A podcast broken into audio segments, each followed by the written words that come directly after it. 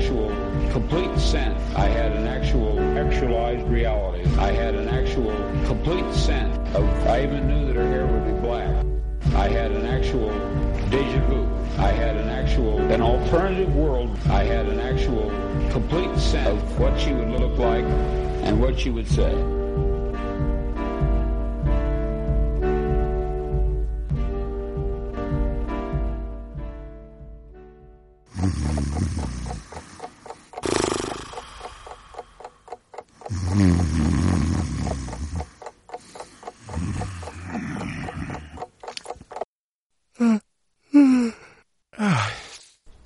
Despertó y deseó estar en Marte.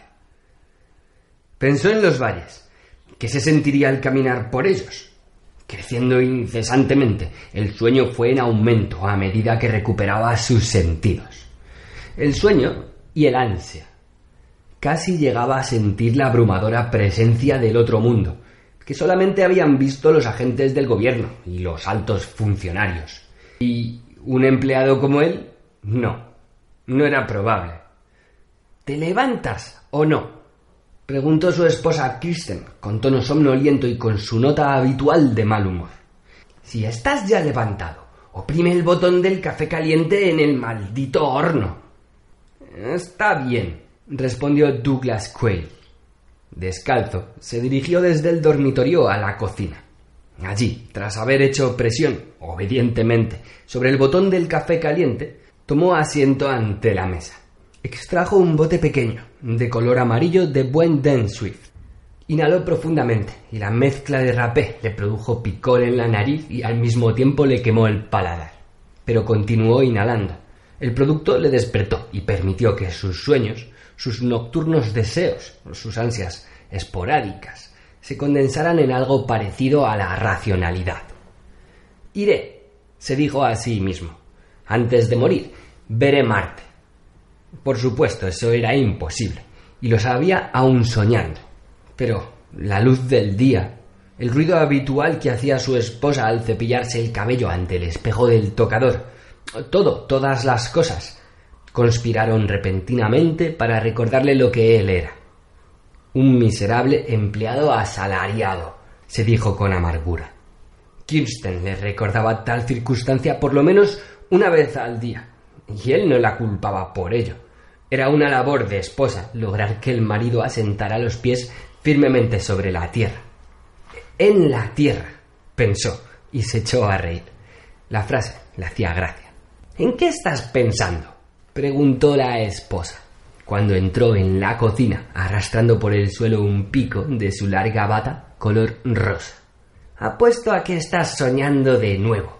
Estarás en las nubes, como siempre. Tienes la cabeza llena de pájaros.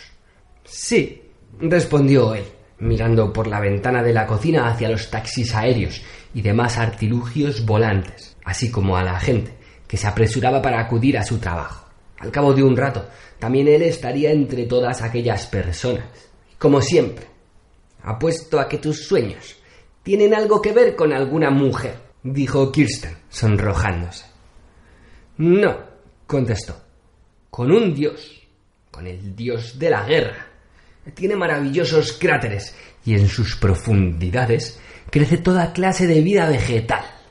Escucha. Kristen se inclinó hacia su lado y habló con vehemencia, desapareciendo momentáneamente el tono áspero y gruñón de su voz. El fondo del océano, nuestro océano, es mucho, mucho más hermoso, infinitamente más. Y tú lo sabes, todo el mundo lo sabe. Alquila dos equipos de agallas artificiales. Tómate una semana de vacaciones y podremos bajar a vivir allí en una de esas residencias acuáticas que funcionan todo el año. Y además, se interrumpió. No me escuchas. Y deberías escucharme. Lo que te digo es mucho mejor que esa compulsión, esa obsesión de Marte que te domina. Pero ni siquiera me escuchas. Su voz se volvió chillona. ¡Ay, Dios mío! Estás condenado, Doug. ¿Qué va a ser de ti? Me voy a trabajar, dijo él, poniéndose en pie y olvidando el desayuno. Eso es lo que va a ser de mí. Ella le miró fijamente. Cada vez estás peor. Te veo cada día más fanático. Ya no sé a dónde van a llegar las cosas. A Marte, dijo él, mientras abría la puerta del armario para tomar una camisa limpia.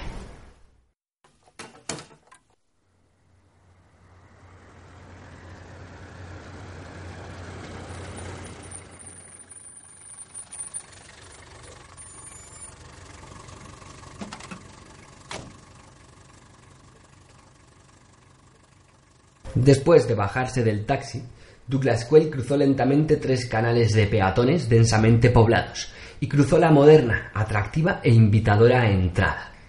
Allí se detuvo, en medio del tráfico de la mañana, y cautelosamente leyó el anuncio de neón de cambiante color. Ya había leído muchas veces aquel letrero, pero nunca se había decidido. Ahora era distinto. Lo que ahora hacía era otra cosa. Algo que, tarde o temprano, tenía que suceder. Recall Incorporated. Era la solución. Después de todo, una ilusión, por muy convincente que fuese, seguía siendo una ilusión. Al menos objetivamente. Pero subjetivamente era muy distinto.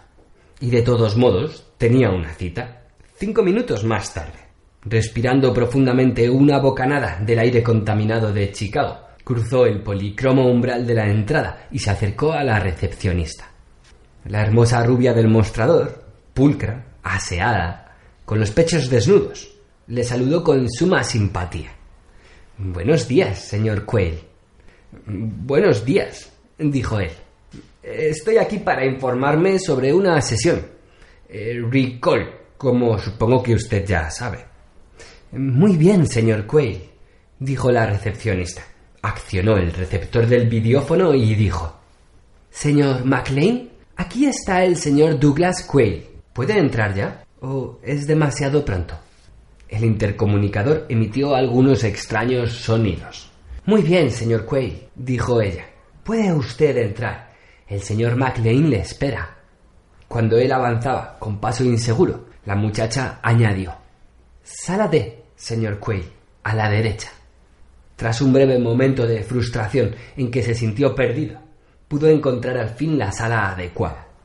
La puerta estaba abierta y dentro, ante una gran mesa de nogal auténtica, se sentaba un hombre de aire cordial y mediana edad que vestía un traje gris de piel de rana marciana, el último grito de la moda. Solo su atuendo indicaba ya a Quayle que se había dirigido a la persona adecuada. Siéntese, Douglas, dijo MacLean, indicando con mano regordeta la silla del otro lado de la mesa. Así que usted desea haber ido a Marte. Muy bien. Quayle se sentó, inquieto y tenso. No estoy seguro que el costo compense, dijo. Cuesta mucho y, por lo que entiendo, en realidad no se recibe nada. Cuesta tanto como ir, pensó. Obtiene usted pruebas tangibles de su viaje discrepó MacLean con énfasis. Todas las pruebas necesarias. Se lo demostraré. Hurgó en uno de los cajones de aquella mesa impresionante. El billete. Sacó de un sobre de papel manila un pequeño cuadradito de cartón. Esto prueba que usted fue. Y volvió. Postales. Sacó cuatro postales tridimensionales a todo color y las colocó en hilera sobre la mesa para que Quay las viese. Películas. Tomas hechas por usted de vistas marcianas con una cámara cinematográfica alquilada. Le mostró también las películas y los nombres de las personas que conoció. 200 postcréditos de souvenirs que llegarán de Marte el mes que viene. Un pasaporte, certificados de las inyecciones que le pusieron y más. Alzó la vista hacia Quay. Usted sabrá qué fue, no lo dude.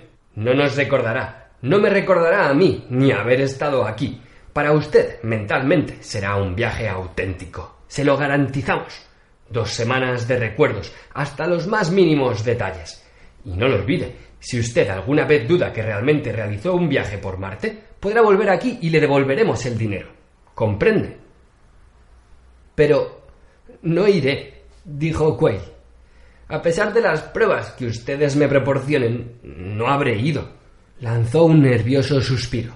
Le parecía imposible que las implantaciones mnemotécnicas extrafácticas de Recall Incorporated funcionasen, pese a lo que había oído decir a la gente. Señor Quayle, dijo pacientemente Maclean, como explicaba usted en la carta que nos escribió, no tiene la menor posibilidad de ir realmente a Marte. No puede permitírselo. Y, más importante aún, nunca podría llegar a ser agente secreto de Interplan, ni nada parecido. Este es el único medio que tiene de conseguir el sueño de su vida. ¿Tengo razón o no? Usted no puede ser esto. Usted no puede realmente hacer esto. Rió entre dientes. Pero usted puede haber sido y haber hecho. Nosotros comprendemos esto, y nuestros honorarios son razonables, sin gastos extras escondidos. Sonrió alentadoramente. ¿Es tan convincente el recuerdo extrafáctico? preguntó Quaid. Más que el auténtico, señor. Si hubiese ido usted realmente a Marte como agente secreto de Interplan, habría olvidado ya mucho.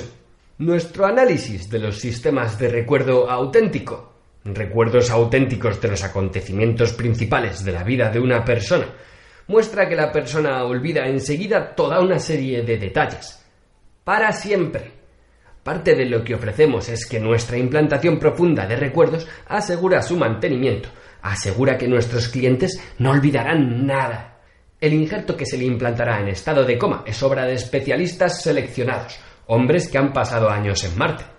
Verificamos todos los detalles en cada caso punto por punto, y ha elegido usted un modelo extrafáctico bastante fácil. Si hubiese elegido Plutón o hubiese querido ser emperador de la Alianza Planetaria Interna, habría sido mucho más difícil, y los honorarios serían considerablemente mayores. Llevándose la mano al bolsillo de la chaqueta para sacar la cartera, Quayle dijo Está bien, ha sido la ambición de toda mi vida, y estoy convencido que nunca podré conseguirlo realmente. Así que tendré que conformarme con esto. No lo enfoque así, dijo severamente Maclean. No está aceptando usted algo inferior. El recuerdo auténtico, con toda su, su vaguedad, sus omisiones y sus elipsis, por no decir sus distorsiones, es lo que debe considerar inferior. Aceptó el dinero y apretó un botón en su mesa. Pues muy bien, señor Quay, dijo, mientras abría la puerta de la oficina y entraban rápidamente dos corpulentos individuos. Ahora mismo saldrá usted para Marte como agente secreto, añadió, levantándose a estrechar la húmeda mano del nervioso Quay. O, mejor dicho, habrá ido usted. Esta tarde a las cuatro y media estará de regreso a la Tierra. Un taxi le llevará a su casa. Y como dije, nunca recordará haberme visto o haber venido aquí. No recordará siquiera, en realidad, haber oído hablar de nosotros. Con la boca seca por el nerviosismo, Quaid siguió a los técnicos y salió de la oficina. Lo que sucediese después dependía de ellos. ¿Llegaré a creer de verdad que estuve en Marte? se preguntó. ¿Que realicé la ilusión de mi vida?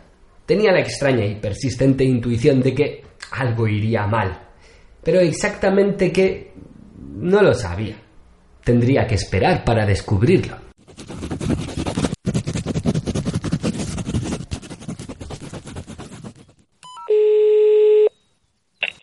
El intercomunicador de la mesa de McLean, que lo conectaba con el área de trabajo de la empresa, zumbó y una voz dijo: El señor Quay está bajo sedantes, señor. ¿Quiere usted supervisar este caso o seguimos adelante?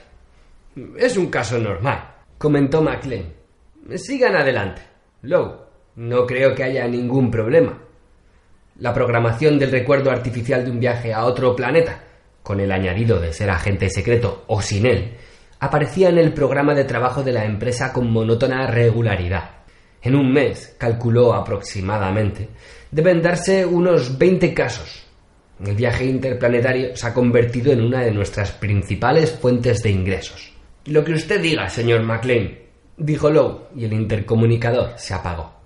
McLean pasó a la cámara abovedada que había detrás de su oficina y buscó un expediente 3, viaje a Marte, y un expediente 62, espía secreto de Interplan. Volvió con los dos expedientes a la mesa, se sentó cómodamente y vació los contenidos los materiales que serían instalados en casa de Quayle mientras los técnicos se dedicaban a implantar el falso recuerdo. Un arma portátil de un postcrédito. Este es el elemento más importante, reflexionó Maclean, y el que más nos compensa financieramente. Luego un transmisor del tamaño de una píldora, que la gente podría tragarse si le capturaban. Un libro de claves asombrosamente parecido a los auténticos. Los modelos de la empresa eran sumamente exactos basados, en la medida de lo posible, en los modelos del ejército norteamericano. Otros objetos diversos que no tenían ningún sentido intrínseco, pero que se tejerían en el tapiz del viaje imaginario de Quayle, coincidiendo con sus recuerdos. Media pinza antigua de plata de 50 centavos. Varias citas de los sermones de John Donne escritas incorrectamente, cada una de ellas en un trozo independiente de papel transparente como de seda varias cajas de cerillas de bares de Marte, una cuchara de acero inoxidable en la que había grabado propiedad de la Cooperativa Nacional de la Cúpula Marciana, una cinta grabada que sonó el intercomunicador. Señor McLean, siento molestarle, pero ha ocurrido algo terrible. Quizás sea mejor que baje. Quayle está ya bajo sedante. Reaccionó bien a la narquidina. Está completamente inconsciente y se muestra receptivo, pero... pero... ahora voy. Percibiendo algún problema, McLean salió de su oficina. Llegó enseguida a la zona de trabajo. En una cama higiénica estaba tendido Douglas Quayle, respirando lenta y regularmente, con los ojos prácticamente cerrados. Parecía vagamente consciente, solo vagamente, de los dos técnicos, y ahora del propio McLean. ¿No hay espacio para insertar los esquemas mnemotécnicos falsos? McLean estaba irritado. Basta con borrar dos semanas de trabajo Trabaja de empleado en la oficina de emigración en la costa oeste, en el departamento del gobierno, así que tiene que haber tenido dos semanas de vacaciones en el último año. Eso bastaría. Los pequeños detalles le irritaban. No podía evitarlo. El problema, dijo ásperamente Lowe, es completamente distinto. Se inclinó sobre la cama y dijo a Quayle, Cuéntele al señor MacLean lo que nos dijo. Luego añadió, volviéndose a MacLean, Escuché atentamente. Los ojos gris verdosos del hombre que estaba tendido en la cama se centraron en la cara de MacLean. La mirada, observó inquieto, se había hecho dura. Los ojos tenían un brillo intenso, liso, orgánico, como de piedras semipreciosas desgastadas. No le gustaba lo que veía. Aquel brillo era demasiado frío. ¿Qué quieren ustedes ahora? dijo ásperamente Quayle. Me han descubierto. Salgan de aquí antes que los haga pedazos. Miró atentamente a Maclean. Sobre todo usted. Continuó. Usted está a cargo de esta operación de contraespionaje. ¿Cuánto tiempo estuvo usted en Marte? dijo Lowe. Un mes, respondió Quayle. ¿Con qué propósito vino usted aquí? exigió Lowe. Quayle frunció los labios. Le miró, pero no dijo nada. Por fin, arrastrando las palabras para darles un tono hostil, dijo soy agente de Interplan, ya se lo dije. ¿Es que no se acuerda? Lleve a su jefe la cinta audiovisual y déjeme en paz. Luego cerró los ojos. El brillo frío se desvaneció. McLean sintió instintivamente una sensación de alivio. Es un hombre duro, señor McLean, dijo quedamente Lowe. Dejará de serlo, dijo McLean, cuando le hagamos perder la secuencia mnemotécnica otra vez. Será tan pusilánime como antes. Luego dijo, dirigiéndose a Quayle. Así que por eso quería usted ir a Marte. Por eso tenía tantas ansias de hacerlo. Sin abrir los ojos, Quayle dijo. Yo nunca quise ir a Marte. Se me asignó esa tarea. Me dieron esa misión y fui. Bueno, sí, admito que sentía cierta curiosidad. ¿Y quién no? Abrió de nuevo los ojos y los examinó a los tres, en particular a McLean. Me han dado una auténtica droga de la de verdad. Despierta cosas de las que ya no tenía el menor recuerdo. Pareció meditar unos instantes. ¿Y Kristen? dijo hablando casi para sí mismo. ¿Estaría metida en esto? Un contacto de Interplan controlándome, para asegurarse que no recupere la memoria. No es extraño que se opusiese tanto a mis deseos de ir allí. Créame, por favor, señor Quayle, dijo MacLean. Dimos con esto por puro accidente. El trabajo que hacemos... Le creo, dijo Quayle. Parecía cansado ya. La droga seguía penetrando en él cada vez más profundamente. ¿Dónde dije que había estado? murmuró. En Marte. Me cuesta trabajo recordar. Sé que me gustaría conocerlo, como a todo el mundo, pero yo... Su voz se desvanecía. Solo soy un empleado, insignificante. Lowe se incorporó y dijo a su superior. Él deseaba un recuerdo falso que correspondía a un viaje que realmente hizo, y una razón falsa que fue la razón real. Está diciendo la verdad. La narquidrina hizo efecto hace ya rato. El viaje es muy vívido en su mente, al menos bajo sedante. pero al parecer no lo recuerda de otro modo. Alguien, probablemente en un laboratorio de ciencias militares del gobierno, borró sus recuerdos conscientes. Lo único que sabía era que ir a Marte significaba para él algo especial, y también el ser agente secreto. No pudieron borrar eso. No es un recuerdo, sino un deseo, indudablemente el mismo que le empujó a ofrecerse para la misión en un principio. El otro técnico, Keller, dijo a MacLean, ¿Qué hacemos? ¿Implantar un esquema mnemotécnico falso sobre el recuerdo auténtico? Es imposible saber lo que resultará de eso. Podría recordar algo del viaje verdadero, y la confusión podría provocar un proceso de psicosis. Tendría que mantener dos premisas opuestas en su mente de modo simultáneo, que fue a Marte y que no fue, que es un auténtico agente de Interplan y que no lo es. Creo que deberíamos despertarle sin implantarle ningún recuerdo falso y, echarle de aquí. Podría ser peligroso. De acuerdo, dijo MacLean. Se le ocurrió una idea. ¿Puede usted predecir lo que recordará cuando desaparezcan los efectos del sedante? No hay modo de saberlo, dijo Lowe. Lo más probable es que tenga un recuerdo difuso y vago de su viaje real, y tendrá posiblemente grandes dudas de su autenticidad. Quizás piense que nuestro programa alteró algún mecanismo. Y recordará haber venido aquí. Eso no se borraría. A menos que quisiera usted borrarlo. Cuanto menos nos mezclemos en este asunto, dijo Maclean, mejor. Es peligroso. Hemos sido lo bastante idiotas, o lo bastante desdichados, para descubrir a un auténtico espía de Interplan que tenía una cobertura tan perfecta que hasta ahora ni siquiera él sabía que lo era o más bien que lo es. Cuanto antes se quitasen de encima a aquel hombre que decía llamarse Douglas Quayle, mejor. ¿Van a distribuir los expedientes 3 y 62 en su casa? dijo Lowe.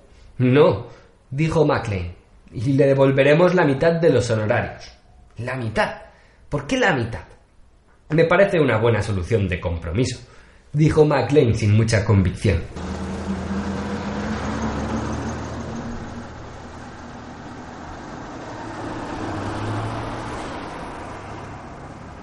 Mientras el taxi le llevaba de vuelta a su casa, ubicada en el extremo residencial de Chicago, Douglas se decía que resultaba agradable estar otra vez en la Tierra.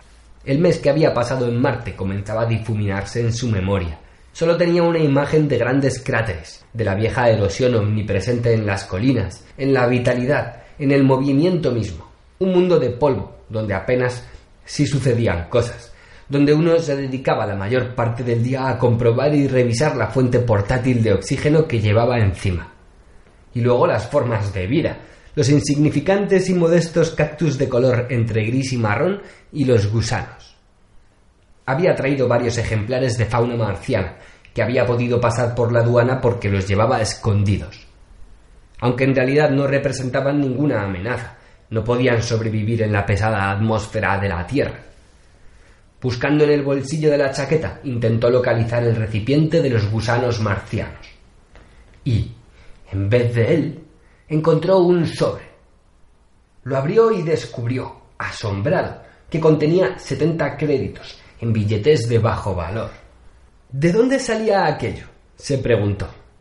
¿No había gastado hasta el último postcrédito en su viaje? Con el dinero había un trozo de papel que decía Devolución de la mitad de los honorarios. MacLean.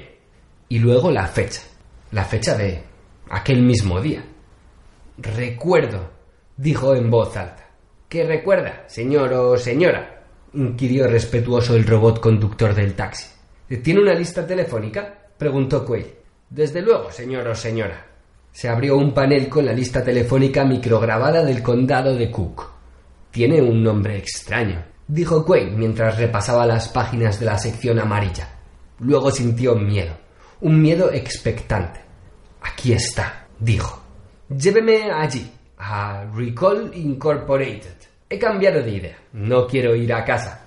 De acuerdo, señor o señora, como quiera, dijo el conductor. Un momento después, el taxi avanzaba en dirección opuesta. ¿Puedo usar su teléfono? preguntó. Haga lo que guste, dijo el conductor robot, y le ofreció un relumbrante teléfono colorado, el nuevo modelo de tres dimensiones, tipo emperador. Marcó el número de su casa y tras una pausa vio una imagen de Kristen en la pantalla, en miniatura, pero asombrosamente realista. He estado en Marte, le dijo. Estás borracho, dijo ella mirándole torva y burlonamente. O algo peor. Es la verdad. ¿Cuándo? preguntó ella. No lo sé. Se sentía confuso. Un viaje simulado, supongo, por medio de una de esas agencias mnemotécnicas artificiales o extrafácticas. Mm, no lo sé. Estás borracho, dijo Kristen cansinamente, y desconectó. Él desconectó también, ruborizándose. Siempre el mismo tono, se dijo. Siempre las mismas respuestas, como si ella lo supiese todo y él no supiese nada. ¡Qué matrimonio! Un momento después, el taxi se detuvo junto a la acera ante un edificio rosado muy atractivo y moderno, sobre el que un letrero de neón policromo y cambiante decía Recall Incorporated. La recepcionista, muy elegante y desnuda de cintura para arriba, le miró con sorpresa y tardó unos instantes en recuperarse. Hola, señor Quayle, dijo nerviosa. ¿Cómo está usted? ¿Se le ha olvidado algo? Vengo por el resto del dinero, dijo él. Más tranquila ya, la recepcionista dijo. El dinero. Creo que está usted en un error, señor Quayle. Estuvo usted aquí hablando sobre la posibilidad de un viaje extrafáctico para usted, pero encogió sus pálidos y suaves hombros. Según tengo entendido, no hizo usted el viaje. Lo recuerdo todo, señorita, dijo Quayle. Mi carta a Recall Incorporated, que puso en marcha todo el asunto. Recuerdo mi llegada aquí, mi entrevista con el señor McLean, luego los dos técnicos del laboratorio que me administraron la droga. No era extraño que la empresa le hubiese devuelto la mitad de los honorarios. El recuerdo falso de su viaje a Marte no había resultado, al menos no del todo, no según lo prometido. Señor Quay, dijo la chica, aunque sea un empleado de poca categoría, es usted atractivo, y el enfurecerse estropea sus rasgos. Si se tranquilizase, yo podría irme con usted Quay se puso furioso. Lo recuerdo, dijo ferozmente. Por ejemplo, el hecho que sus pechos estén rociados de azul. Eso se me grabó. Y recuerdo que el señor McLean me prometió que si recordaba mi visita a Recall Incorporated me devolvería todo mi dinero. ¿Dónde está el señor McLean? Tras un rato de espera, probablemente todo lo largo que pudieron lograr, se encontró una vez más sentado frente a la impresionante mesa de nogal exactamente igual que una hora antes. Vaya técnica la suya, dijo sardónicamente Quay.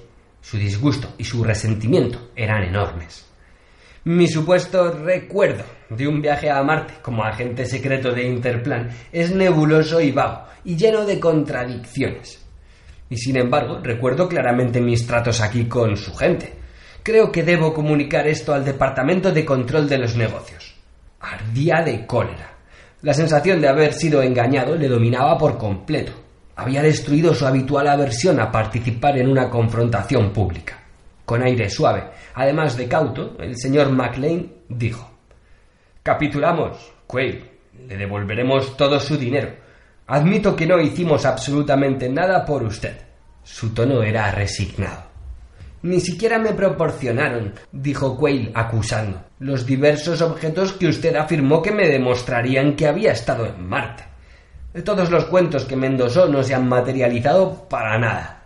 Ni siquiera tengo el billete, no tengo postales, ni pasaporte, ni pruebas de las inyecciones de inmunización, ni... Escuche, Quayle, dijo Macleay. Suponga que le digo... se interrumpió. Dejémoslo. Pulsó un botón del intercomunicador. Shirley, entregará usted un cheque de 570 créditos más al señor Douglas Quay. Gracias. Desconectó y luego miró a Quay. Apareció el cheque. La recepcionista lo colocó ante McLean y se desvaneció una vez más, dejando solos a los dos hombres, que aún se miraban frente a frente por encima de la superficie de la gran mesa de nogal. Permítame que le dé un consejo, dijo McLean después de firmar el cheque y pasárselo. No hable de su. De, su reciente viaje a Marte con nadie. ¿Qué viaje? Bueno, esa es la cuestión, dijo tercamente Macleay. El viaje que recuerda usted parcialmente. Haga como que. como que no lo recuerda. finja que nunca tuvo lugar. No me pregunten por qué, pero siga mi consejo. Será mucho mejor para todos nosotros. Había comenzado a transpirar, copiosamente. Y ahora, señor Quay, tengo otros asuntos pendientes. Tengo que ver a otros clientes. Se levantó y empujó a Quayle hacia la puerta. Cuando abrió la puerta, Quayle dijo: Una empresa que trabaja tan mal no debería tener ningún cliente. Y cerró de un portazo.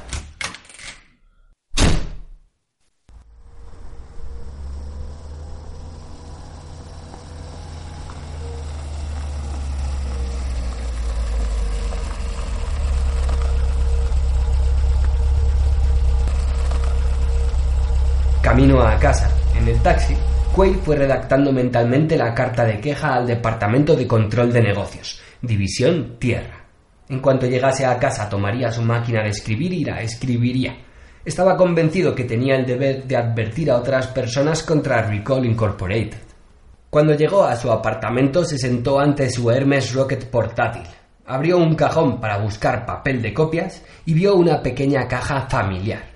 Una caja que había llenado cuidadosamente en Marte con fauna marciana y que había logrado pasar de contrabando por la aduana. Al abrir la caja vio, asombrado, seis gusanos muertos y varios especímenes de seres unicelulares de los que se alimentaban los gusanos marcianos. Los protozoos estaban secos, marchitos, pero los reconoció. Había tardado todo un día en encontrarlos entre las grandes y extrañas rocas oscuras un maravilloso e iluminador paseo de exploración. Pero yo no fui a Marte, analizó. Sin embargo, por otra parte, apareció Kristen en la puerta, cargada de comestibles en una bolsa marrón pálido. ¿Cómo estás en casa a estas horas? Su voz, igual hasta la eternidad, era acusatoria. ¿Fui a Marte? preguntó. Tú lo sabrías. No, claro que no fuiste a Marte. Deberías saberlo, supongo. ¿No estás siempre deseando ir? Dios mío, dijo. Estoy seguro de haber ido. Tras una pausa, añadió. Y al mismo tiempo, creo que no fui. A ver si te aclaras. ¿Cómo? Hizo un gesto desesperado. Tengo ambos recuerdos dentro de la cabeza. Uno es real y el otro no lo es, pero no puedo diferenciarlos.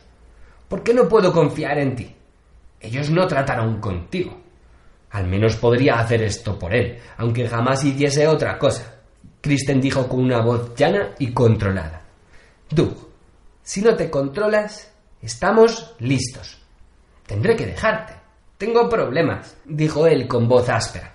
Sintió un escalofrío. Probablemente sea un problema psicológico. Espero que no, pero... Mm, quizás lo sea. Lo explicaría todo. Dejando la bolsa de alimentos, Kristen se dirigió al armario. Te hablo en serio, dijo quedamente. Se quitó la chaqueta, la colgó y volvió a la puerta de la calle. Te telefonearé un día de estos. Pronto. Adiós, Doug. Espero que puedas salir de esto. Te pido realmente que lo hagas, por tu propia seguridad. Espera, dijo él, desesperado. Dímelo de forma terminante. Dime si fui o no fui. Lo que sea. Pero ellos quizás hubiesen alterado también su secuencia mnemotécnica, pensó. Se cerró la puerta. Su mujer le había abandonado. Al fin. Bueno, está bien, dijo una voz detrás de él.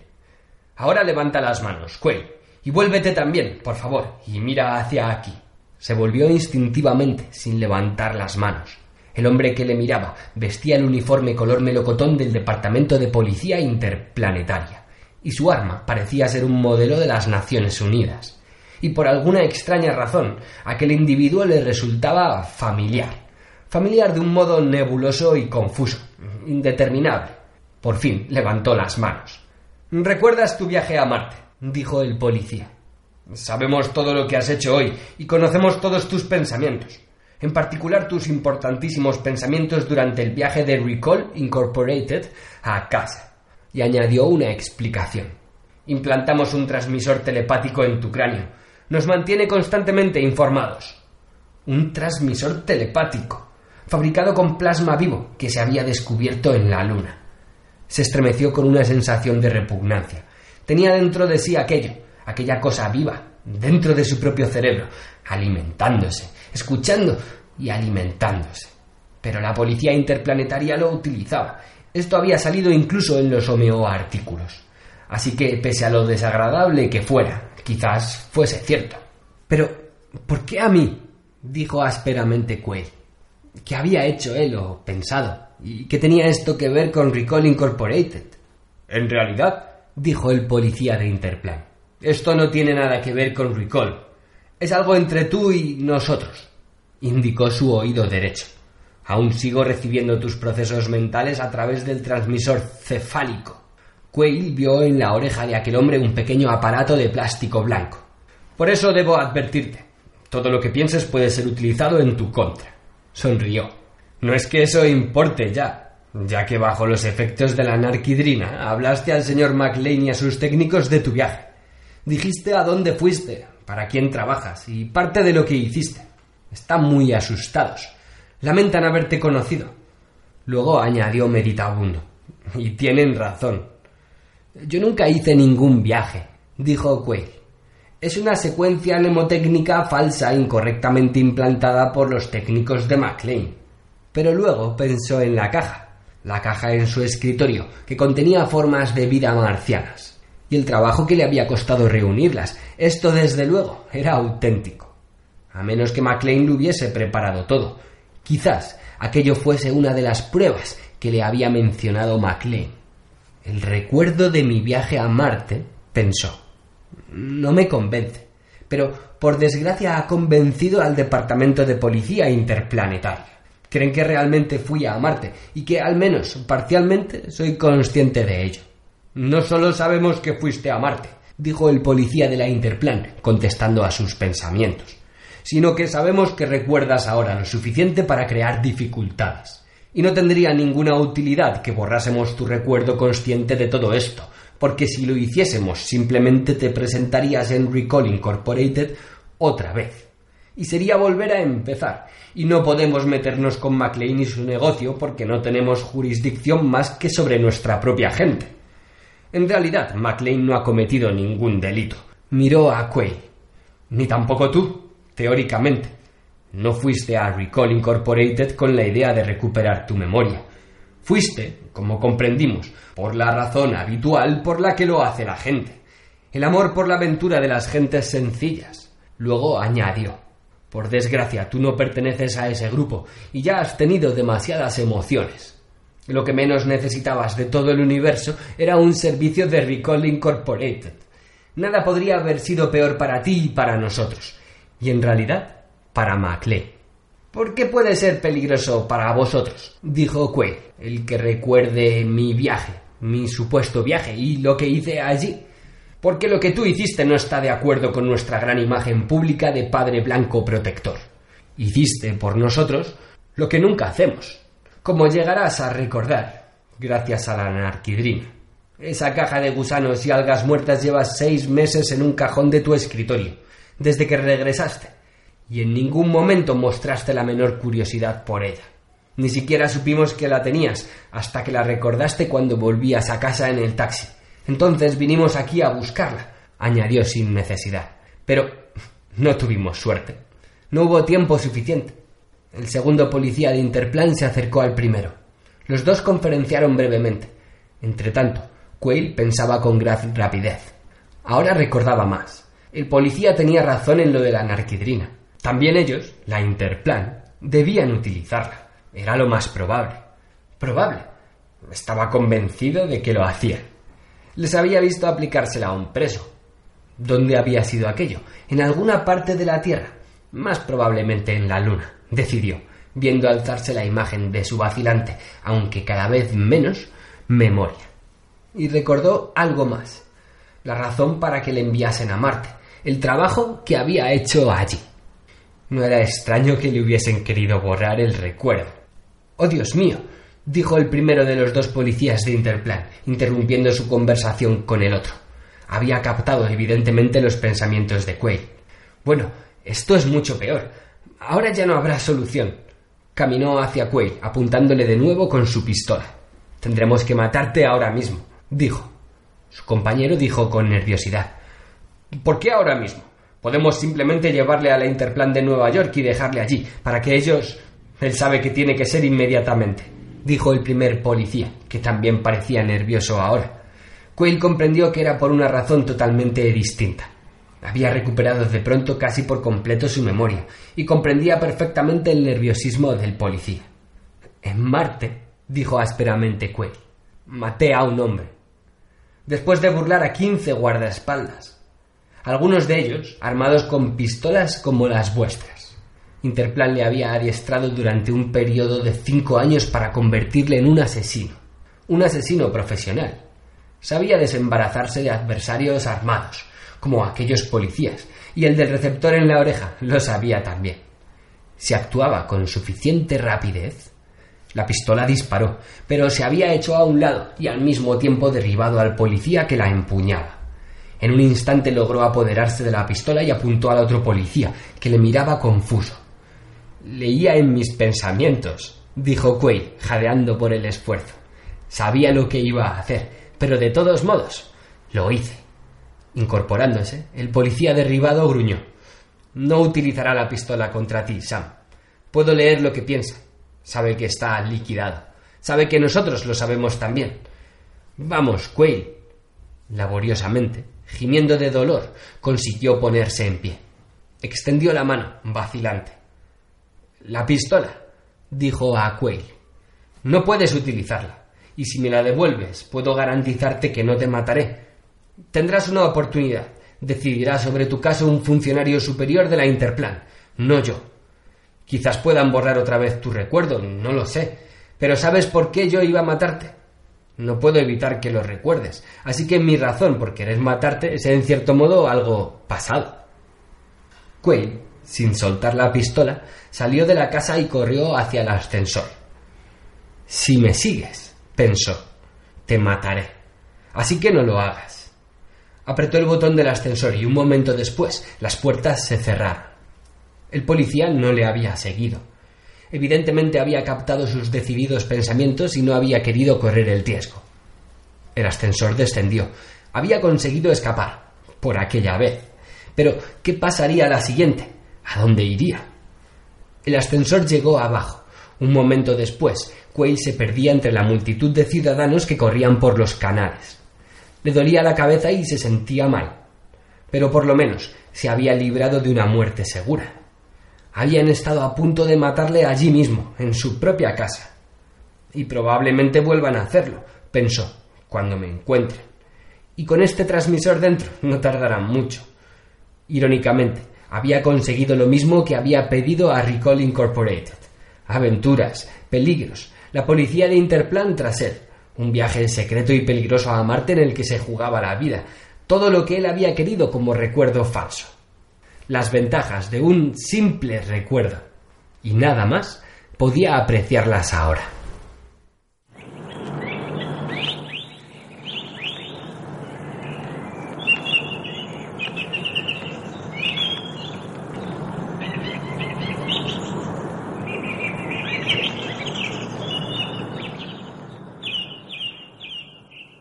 En el banco del parque, solo, se puso a observar ceñudo una bandada de pertos, unas semiaves importadas desde las dos lunas de Marte, capaces de elevarse a gran altura en su vuelo, incluso con la inmensa gravedad de la Tierra.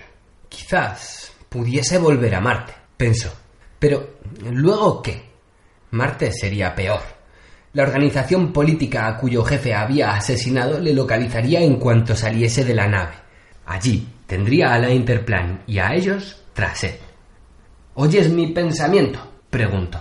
Acabaría paranoico, allí sentado, solo. Les sentía controlándole, registrándole, analizándole. Se estremeció, se levantó, caminó sin objetivo, las manos profundamente hundidas en los bolsillos. No importa ya a dónde vaya, comprendió. Siempre estaréis conmigo mientras tenga este intruso dentro de la cabeza. Haré un trato contigo, pensó para sí y para ellos.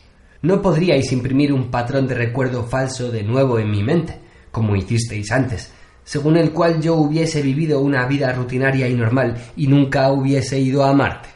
Jamás hubiese visto un uniforme de la Interplan de cerca y nunca hubiese manejado una pistola? Como te hemos explicado detenidamente, eso no bastaría. Contestó una voz dentro de su cerebro. Se detuvo atónito. Antes nos comunicábamos contigo así, continuó la voz. Cuando operabas en el campo, en Marte. Hacía meses que no lo hacíamos. Supusimos en realidad que no tendríamos que volver a hacerlo. ¿Dónde estás? Caminando, dijo Quayle. Hacia la muerte. Voy para que me maten las pistolas de vuestros agentes. Pensó. ¿Por qué estáis tan seguros que aquello no bastaría? preguntó. ¿Es que no funcionan las técnicas de recall? Como dijimos, si se te diese un grupo de recuerdos medios, normales, te sentirías inquieto. Irías a parar inevitablemente a Recall o a uno de sus competidores de nuevo. No podemos correr otra vez el riesgo. Supongo, dijo Quayle, que una vez cancelados mis recuerdos auténticos, pueden implantarse recuerdos más vitales e interesantes que los ordinarios. Algo que satisfaga mis deseos. Supongo que lo habréis comprobado. Probablemente me admitieseis en un principio por esos mismos deseos. Pero tenéis que ser capaces de entregarme algo parecido, algo igual. Yo era el hombre más rico de la Tierra hasta que entregué todo mi dinero para instituciones educativas. O, por ejemplo, un famoso explorador del espacio profundo. Cualquier cosa de ese tipo. No serviría. Silencio. Intentadlo, dijo desesperadamente. Consultad con algunos de vuestros psiquiatras militares de primera fila. Explorad mi mente. Descubrid cuáles son mis máximos anhelos. Intentó pensar. Mujeres. Miles de mujeres, como don Juan. Un don Juan interplanetario. Un amante en cada ciudad de la Tierra, la Luna y Marte, pero que lo abandonó todo, cansado. Por favor, suplicó. Intentadlo. ¿Te rendirías entonces voluntariamente? Preguntó la voz dentro de su cabeza. ¿Te rendirías si aceptásemos probar con esa solución, si fuese posible? Sí, dijo tras dudar unos instantes. Correré el riesgo de que sencillamente me matéis, pensó. Haz tú el primer movimiento, dijo la voz. Dirígete hacia nosotros e investigaremos las posibilidades. Pero si no podemos hacerlo, si tus auténticos recuerdos comienzan a brotar otra vez como lo han hecho ahora, entonces... Hubo un silencio y luego la voz concluyó. Tendremos que destruirte. Supongo que lo comprenderás. Bueno, Quay, ¿aún quieres intentarlo? Sí, dijo, porque la alternativa era la muerte inmediata y segura. Al menos así tenía una oportunidad, por pequeña que fuese. Preséntate en nuestro cuartel general de Nueva York, continuó la voz del policía de Interplan. En el número 580 de la Quinta Avenida, duodécimo piso. En cuanto te hayas rendido, nuestros psiquiatras se ocuparán de ti. Haremos pruebas de tu deseo más íntimo, tu fantasía más anhelada, y luego te llevaremos otra vez a Recall Incorporated. Solicitaremos su colaboración para que satisfagan ese deseo mediante retrospección sustituta subrogada. Y buena suerte. Te debemos algo. Actuaste como instrumento eficaz en beneficio nuestro. No había malicia en aquella voz. En realidad, si ellos, la organización, sentían algo hacia él, era simpatía. Gracias, dijo Quayle, y empezó a buscar un taxi robot.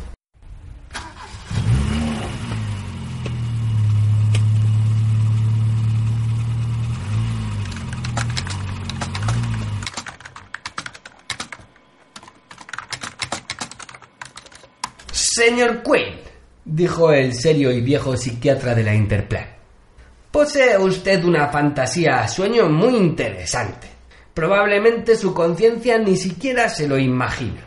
Esto es bastante común. Por otra parte, espero que no le inquiete demasiado enterarse. El oficial de alta graduación de la Interplan que estaba presente dijo con aspereza. Es mejor que no esté demasiado alterado cuando lo oiga, si espera conservar la vida. A diferencia de la fantasía de desear ser un agente secreto de la Interplan, continuó el psiquiatra, lo que, siendo producto de la madurez, relativamente hablando, tenía cierta plausibilidad, esta producción es un sueño grotesco de su niñez. No es extraño que no fuese capaz de recordarlo. Su fantasía E, es esta. Tiene usted nueve años y camina por un sendero en el campo. Una nave espacial, bastante rara, procedente de otro sistema solar, aterriza directamente frente a usted.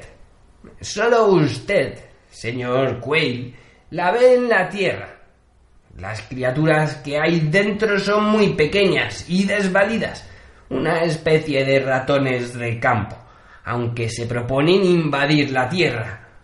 Pronto les seguirán otras decenas de miles de naves que esperan a que este grupo de observación dé la señal. Me supongo que yo los detengo, dijo Quayle, experimentando una mezcla de repugnancia y complacencia. Yo solo acabo con ellos, probablemente a pisotones.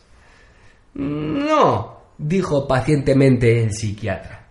Usted impide la invasión, pero no destruyéndolos.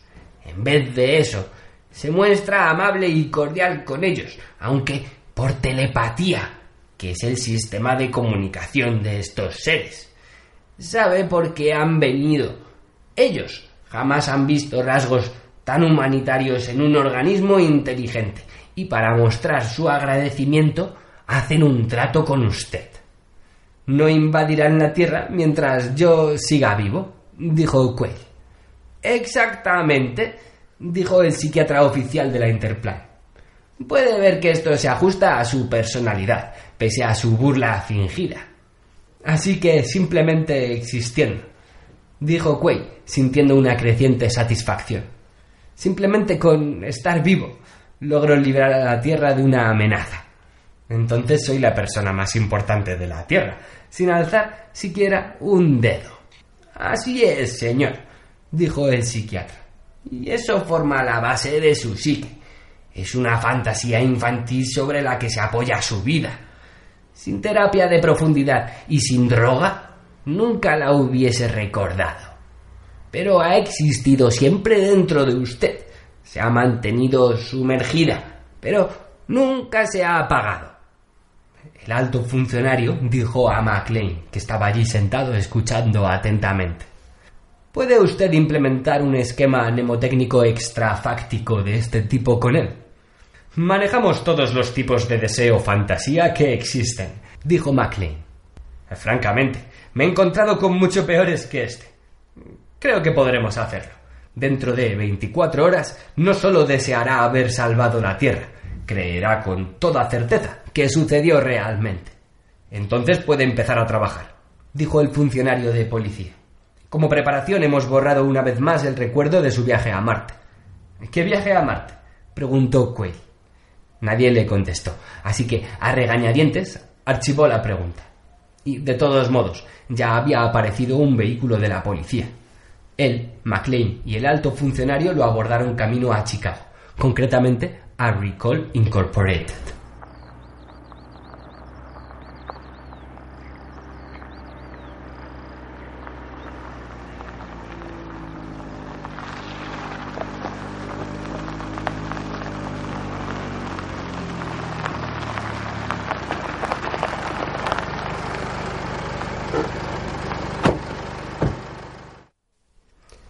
Será mejor que no cometan ningún error esta vez, dijo el funcionario al nervioso Maclean. No veo en qué podríamos equivocarnos, murmuró Maclean, sudando. Esto no tiene nada que ver con Marte ni con la Interplan. Impedir él solo una invasión de la Tierra por otro sistema estelar. Meneó la cabeza. En fin, vaya sueño. Y por la simple fuerza de la virtud, sin ninguna violencia. Muy bonito se enjugó la frente con un gran pañuelo de lino. Nadie decía nada. En realidad, dijo Maclean, es conmovedor. Pero arrogante, dijo secamente el funcionario. En cuanto él muera, la invasión continuará. No es extraño que lo olvidara. Es la fantasía más grandiosa que conozco. Miró a Quayle de reojo, con desaprobación. Y pensar que incluimos a este individuo en nuestra nómina.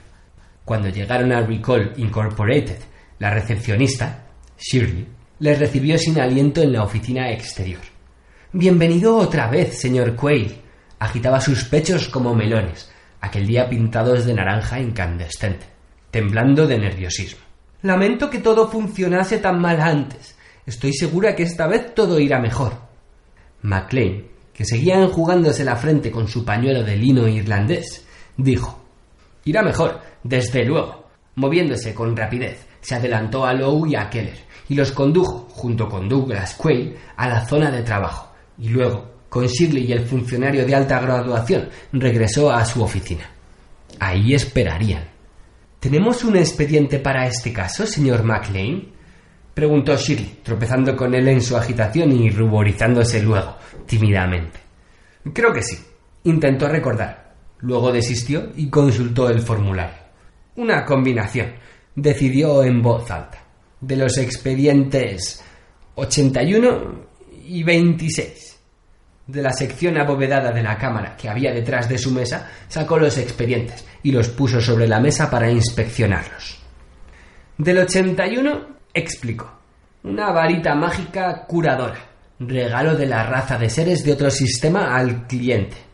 En esta ocasión, el señor Quayle. Una prueba de su gratitud. ¿Funciona? preguntó con curiosidad el funcionario de policía. Funcionó una vez, explicó Macley. Pero, en fin, sabe, el individuo en cuestión la utilizó hace años, curando a diestra y siniestra. Ahora es solo un recuerdo que funcionó espectacularmente.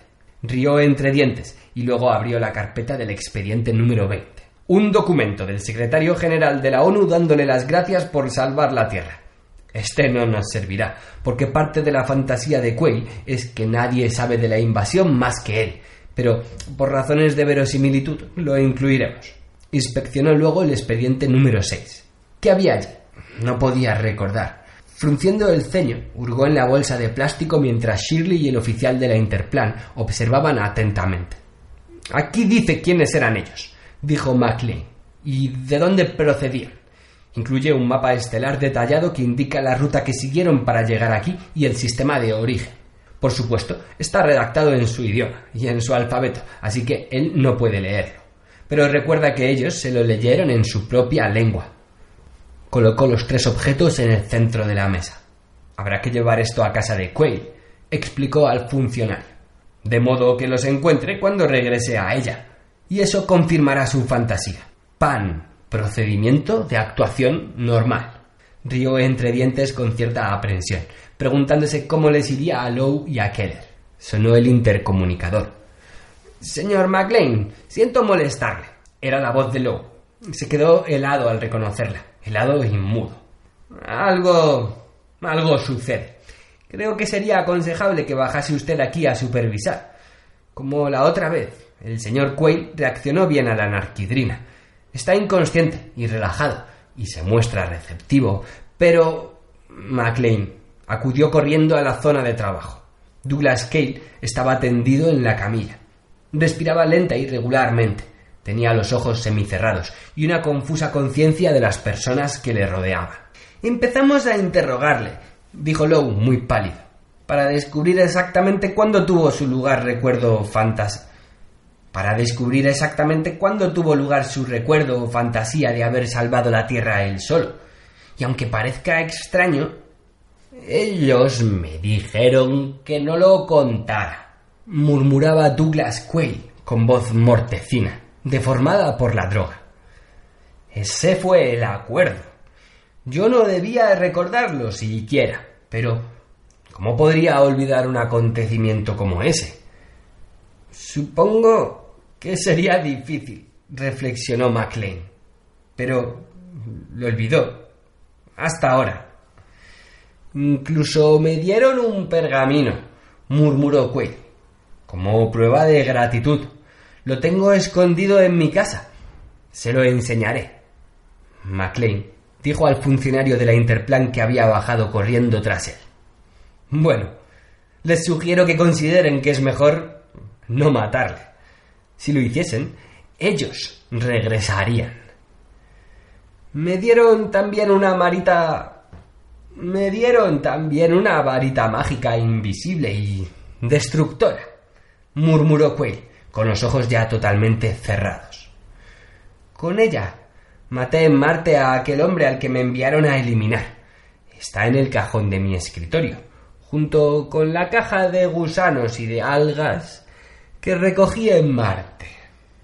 El funcionario de la Interplan, sin decir palabra, se volvió y salió de la zona de trabajo. Será mejor que archive otra vez los objetos de prueba de los expedientes, se dijo McLean con resignación. Volvió a su oficina, caminando lentamente, incluyendo el documento del secretario general de la ONU. Después de todo, el auténtico probablemente no tardase en llegar. You know, if you were to follow a busy doctor as he makes his daily round of calls, you'd find yourself having a mighty busy time keeping up with him. Time out for many men of medicine usually means just long enough to enjoy a cigarette. And because they know what a pleasure it is to smoke a mild, good tasting cigarette, they're particular about the brand they choose. In a repeated national survey, doctors in all branches of medicine, doctors in all parts of the country were asked, What cigarette do you smoke, doctor? Once again, the brand named most was Camel. Yes, according to this repeated nationwide survey, more doctors smoke Camels than any other cigarette. Why not change to Camels for the next 30 days and see what a difference it makes in your smoking enjoyment? See how Camels agree with your throat. See how mild and good tasting a cigarette can be.